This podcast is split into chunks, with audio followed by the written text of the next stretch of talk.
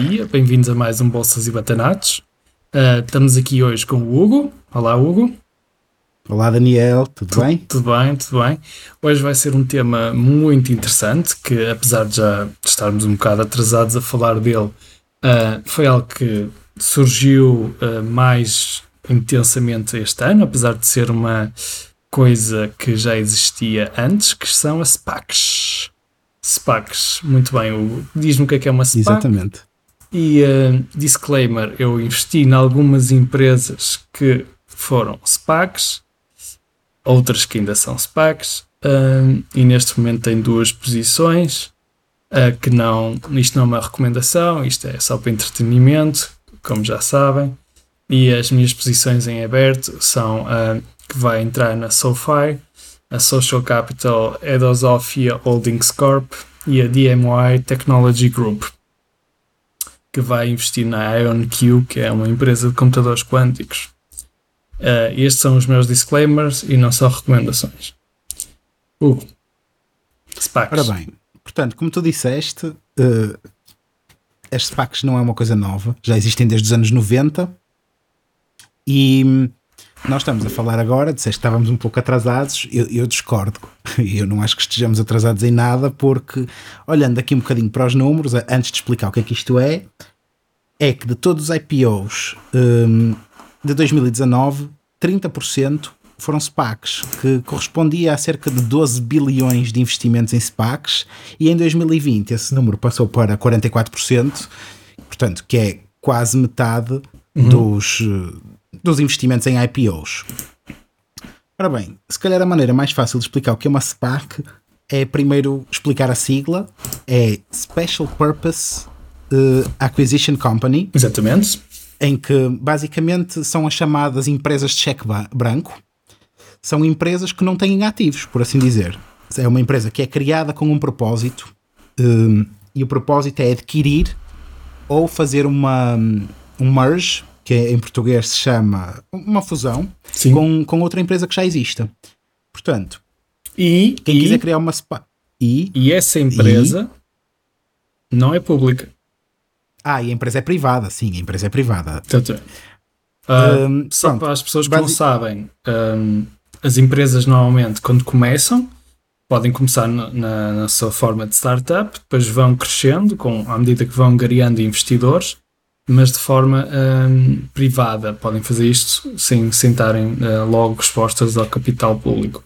E podem uh, ter vários investidores em diferentes fases de investimento à medida que vão crescendo e podem se manter sempre privadas. Por exemplo, empresas de famílias, empresas em que todos os investidores são privados ou são grandes companhias e elas não estão uh, com ações à venda ao público nos mercados. Um, espero estar a dizer bem o.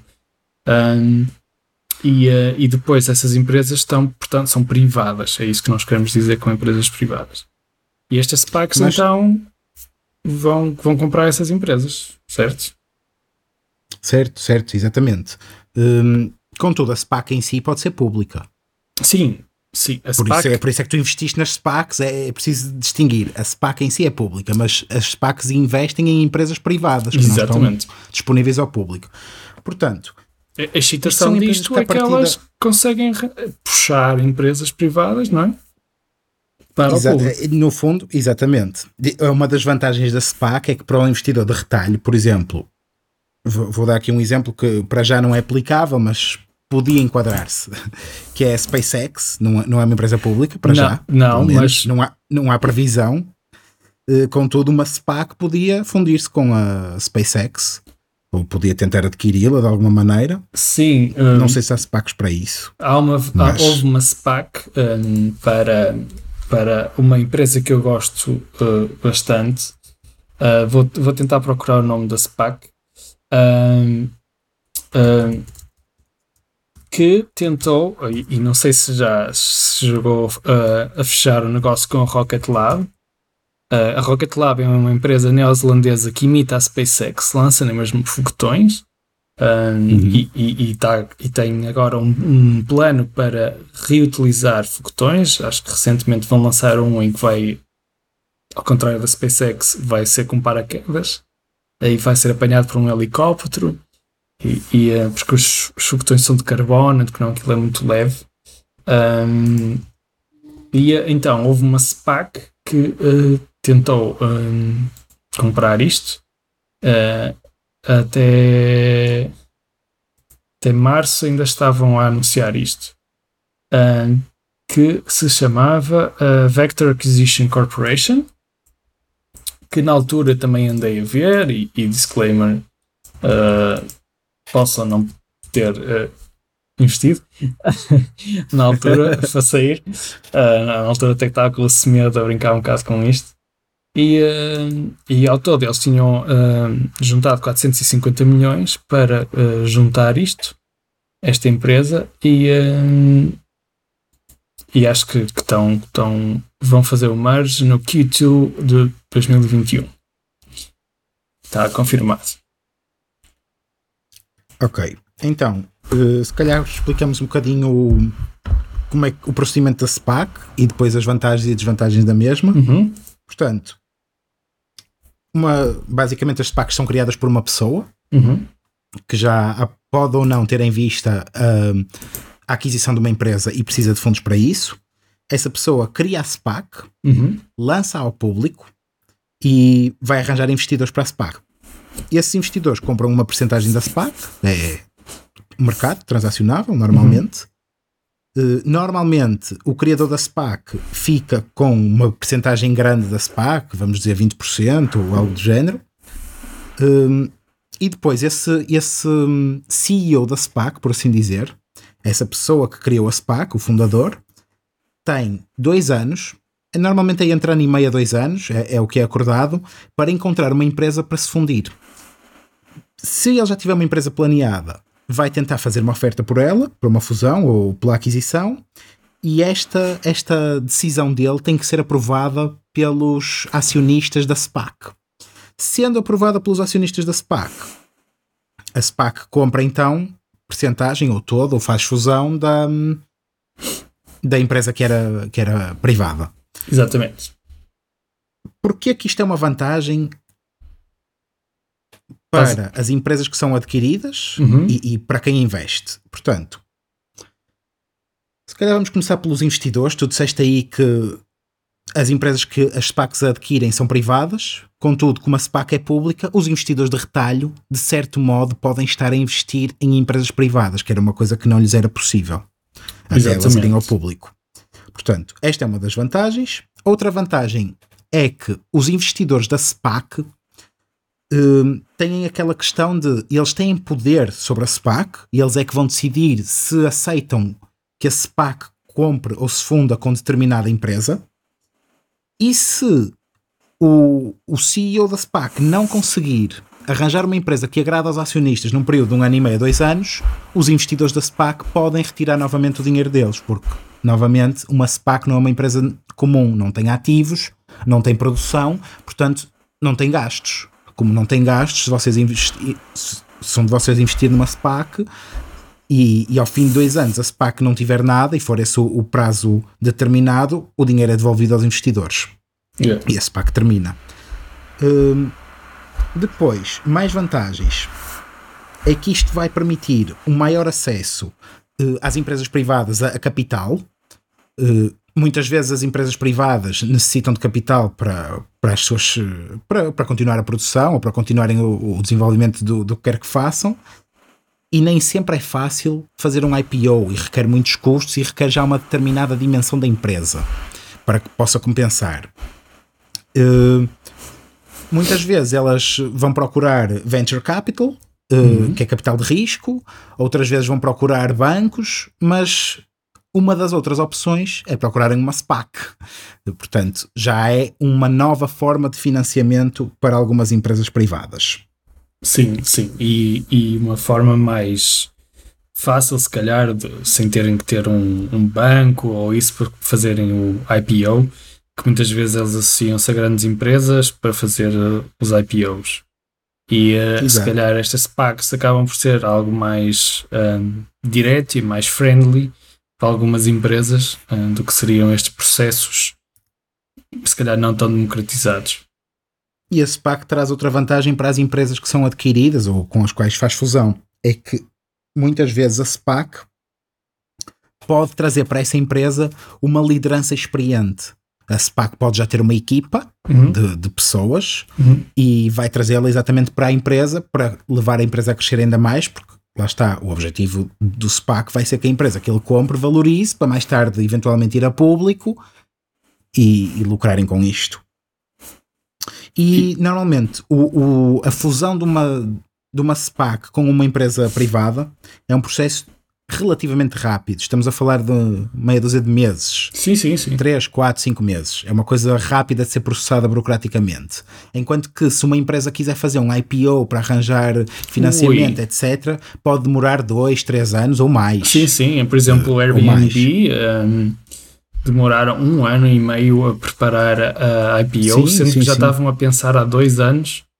Um, e, e e, e, pronto, lançaram, como toda a gente sabe, em 2020, que foi um ano esquisito para terem a sua própria IPO, apesar de terem tido algum sucesso em termos de, de mercados. Uh, mas uh, é um processo longo e toda a gente estava à espera daquela IPO que nunca mais demorava e lá está aquele processo uh, burocrático que eles têm com, com as empresas que, e os bancos que, que se associam a isto são enormes custos e depois acaba por não ter tanto sucesso como se calhar estas SPACs que acabam por ser quase um do-it-yourself uh, da, das IPOs. Agora, desvantagens das SPACs, porque também existem, isto não é o paraíso. É assim, para investidores de retalho, nós estávamos a dizer que os investidores é que votam se a SPAC vai adquirir ou não determinada empresa privada.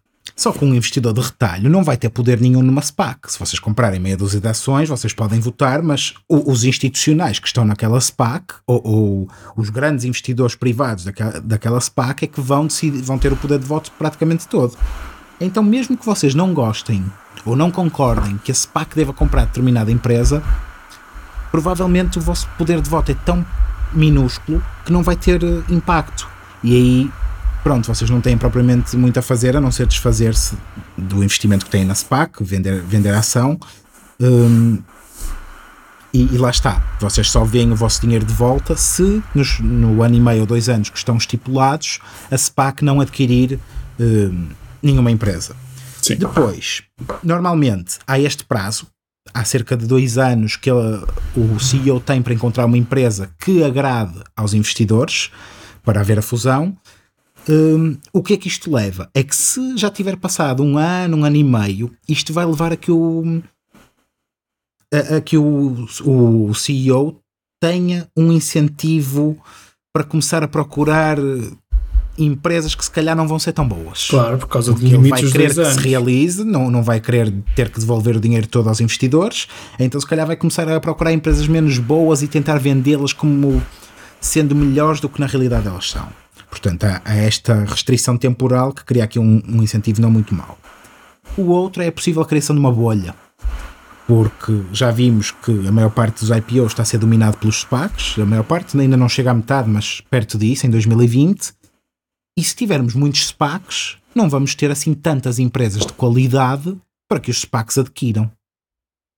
E, então, e, e não só, diz, diz, diz. Houve, houve, ali um, um hypezinho que os mercados, lá está, nós, os mercados estão cada vez mais a ser dominados por grande parte aos, aos investidores não é? Uh, de grandes empresas, mas os retail investors estão, estão a surgir uh, neste mercado. Claramente é diferente do mercado dos anos anteriores. Eu não, não, não tinha experiência num mercado assim. Acho que isto é algo novo. Que este hype uhum. que existe uh, cria, criou logo imediatamente em 2021, por exemplo, qualquer coisa que fosse uma SPAC tinha uma subida de 10% nos primeiros dias. Tipo, mal eles anunciavam qualquer coisa. Uh, era mesmo estranho. Tipo, sim, um, sim, sim. Estava a entrar muito dinheiro para SPACs sem aliás, se perceber se havia fundamento. Uh, o meu funny money foi, foi, foi a, a só apanhar essas ondas uh, porque basicamente qualquer coisa que eles anunciavam, eles aquilo subia imenso. E havia, eh, fiquei triste com, porque algumas SPACs eram de, de, empresas de qualidade, em que só o facto de eu saber que depois ia haver um, um, crash massivo a seguir uma subida, uma pessoa basicamente fazia duas entradas só por causa do hype. Uh, isso, isso, isso em si é uma, uma espécie de mini bolha que aconteceu, que agora acho que já está mais estável, as pessoas já não estão aqui de cabeça em todas as SPACs, uh, mas um, mesmo assim era desconfortável. Exato. E depois, uma da outra desvantagem é que vocês, pronto, quando compram ações num IPO ou de uma empresa já pública, vocês sabem exatamente naquilo em que estão a investir o vosso dinheiro, vocês sabem todo, ou pelo menos têm acesso a todos os financials da empresa, como é que ela já está no mercado há quanto tempo, fornecedores, eh, clientes, eh, recebimentos, lucros, EBITs, etc. Podem avaliá-la de alguma maneira e não se pá que vocês não estão a apostar numa empresa. Porque a empresa em si eh, não tem nada, a empresa é uma pessoa, ou meia dúzia. Vocês estão a apostar na qualidade da pessoa que está à frente da empresa de saber selecionar empresas para adquirir. Se ele for mau, pronto, sendo vocês de retalho, vai-vos vai correr mal, porque não tem grande poder. Se forem, se forem institucionais e o, a pessoa que está à frente do SPAC escolher mal, vocês, pronto, podem simplesmente dizer não aceitamos isto. Mas sendo que o nosso público maioritariamente será, digo eu, investidas de retalho, hum, temos que nos focar mais nisso, de pensar que, pronto, estão a investir numa pessoa convém perceber o que é que a pessoa que está à frente do SPAC quer adquirir, que tipo de setor é que ele está a tentar, um, a tentar explorar, se é algo que se enquadra com os vossos investimentos ou não. Sim, e, ou... e, e perceber também quando, quando já está confirmado que vai haver um merger e a própria empresa fala, tipo, a própria uhum. startup está a falar, isso é praticamente garantido que vai acontecer um merge e a questão que se põe é uh, a percentagem que vai ser, uh, porque vocês vão dar X pela SPAC, que vai fazer merge, e, um, e há um, aquelas ações que ela vai comprar, vai ter que corresponder a um valor da própria empresa. Se ela está a pedir, por exemplo, 400 milhões por 1%, 1 da empresa, então vocês estão a assumir que ela vale quase 40 bilhões, não é? porque essa é 1%, o resto, 99% é, das ações que ficam na mesma privada, só 1% é que fica público. Portanto, vocês estão a dar 400 milhões por 1%. Também uhum. tem que ver que uh, algum tem que ver quanto é que está a ser adquirido dessa empresa e por que preço, porque pode, pode corresponder a muito uh, mais do que aquilo que a empresa está, está valorizada atualmente. E, e, por exemplo, isso foi um problema que, que aconteceu um, na, naquela da. Tu, Sir Richard Branson, que fez com a. Se, não, com a Virgin não, com a 24andMe, ele teve uma SPAC disso. Uh, teve uma SPAC disso. E uh, o valor que ele estava a pedir por essa empresa uh, a percentagem e o valor que estava a ser investido pela SPAC uh, era quase 250 os earnings anuais. A Virgin Orbit? Não, a Virgin Orbit já está. É a 24 Já foi me. pública, pois. 24 and qual me. é, qual é, qual é? 24 and me. É, é uma empresa de genética. Ah. E, uh, okay. Eu percebo, por exemplo, uma vantagem desta desta empresa de genética. Não sei se já viram o The One na, na Netflix. Uh, a 23 Já está aí a recomendação de hoje? Hã? Já Sim, está aí a recomendação de hoje? A recomendação de hoje é, é essa série, The One. Que basicamente ela, um, ela tem. Primeiro rouba uma base de dados de. Desculpa, estou a fazer spoiler. Mas ela basicamente tem uma empresa em que faz match usando marcadores genéticos que da epiderme, que supostamente corresponde a ferormonas e uma pessoa fica muito horny quando, quando cheira aquelas feromonas dessa pessoa e, e, e, e, supostamente isso é o nosso match, o típico match para a vida. A vantagem de que eu vejo nesta empresa real, na vida real, que é 23andMe e não 24andMe, até porque corresponde ao número de cromossomas, é que brutal. Uh, é que uh, eles têm. Uh, eles inicialmente iniciaram um negócio vendendo tipo a possibilidade de nós sabermos a nossa, os nossos ancestrais, de onde é que nós viemos, etc. vendo algumas mutações e alguns marcadores de alguns genes que são típicos de algumas populações. Então, a, a vantagem desta empresa é que tem uma base de dados enorme de, de DNA uh, eh, e algum RNA também uh, sequenciado. Ou seja, eles têm bases de dados enormes de DNA sequenciado populacional. O que é excelente se uma pessoa quiser fazer fármacos um, direcionados para mutações específicas um, que existam na, nestas populações, especialmente uh, se desenvolver fármacos com as novas uh, tecnologias de mRNA que estamos a usar nas nossas vacinas.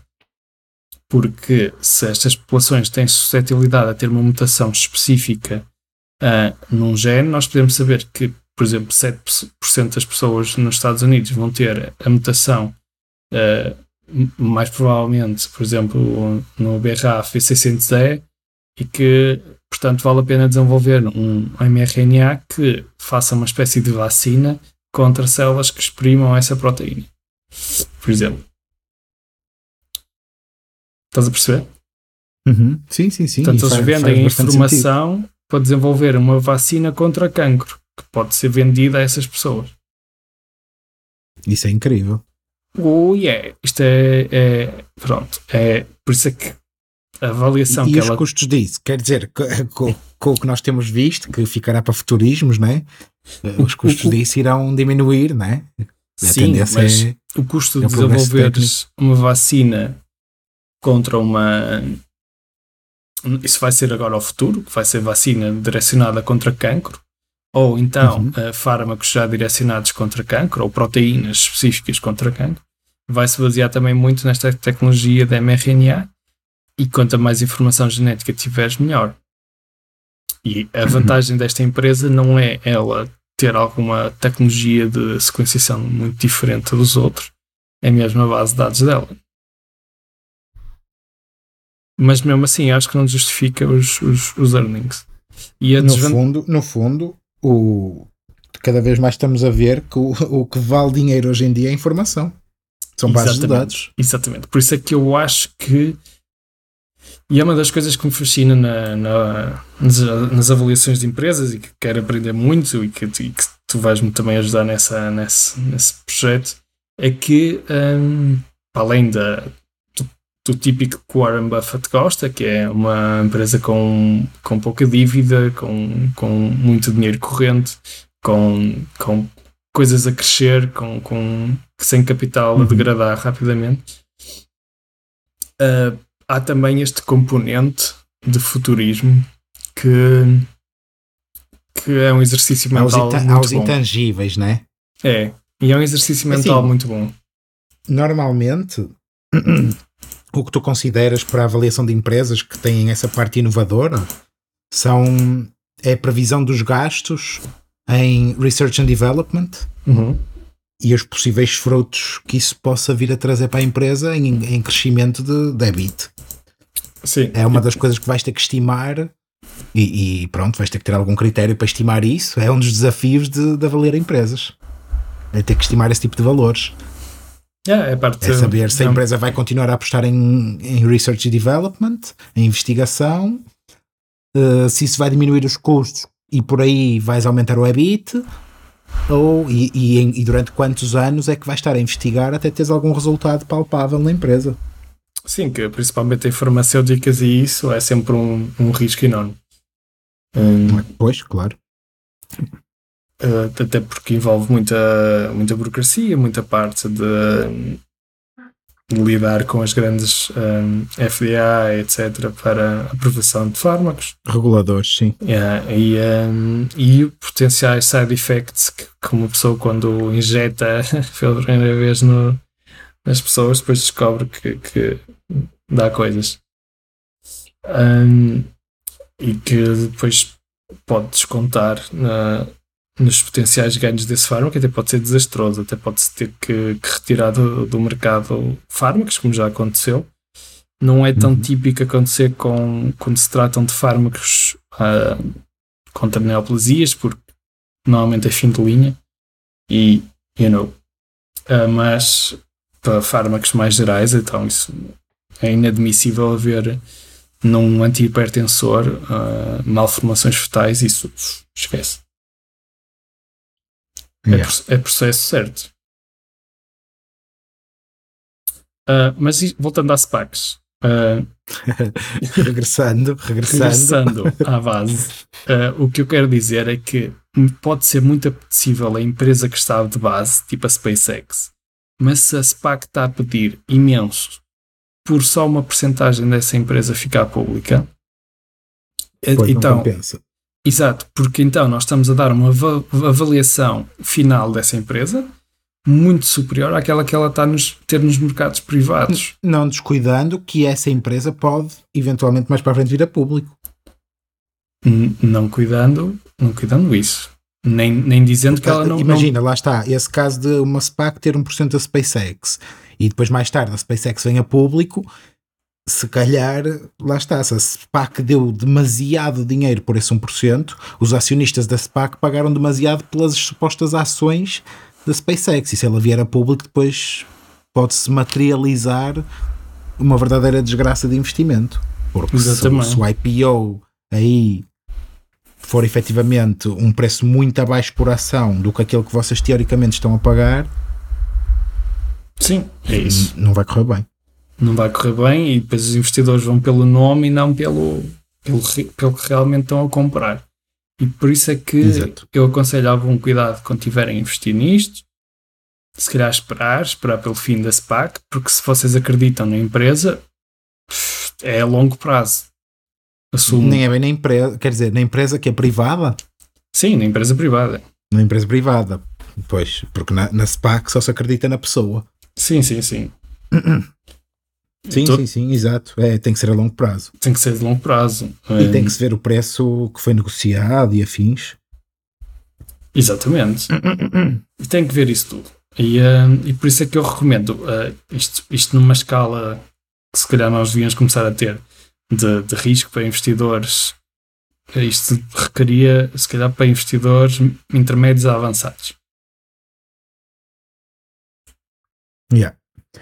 Lá está. É, é um, um tipo de empresa que eu acho pertinente existirem, porque trazem bastantes vantagens, que é para as empresas adquiridas, que é para investidores de retalho, mas com cuidado, porque é um conceito muito distinto do tipo de empresas que estamos habituados.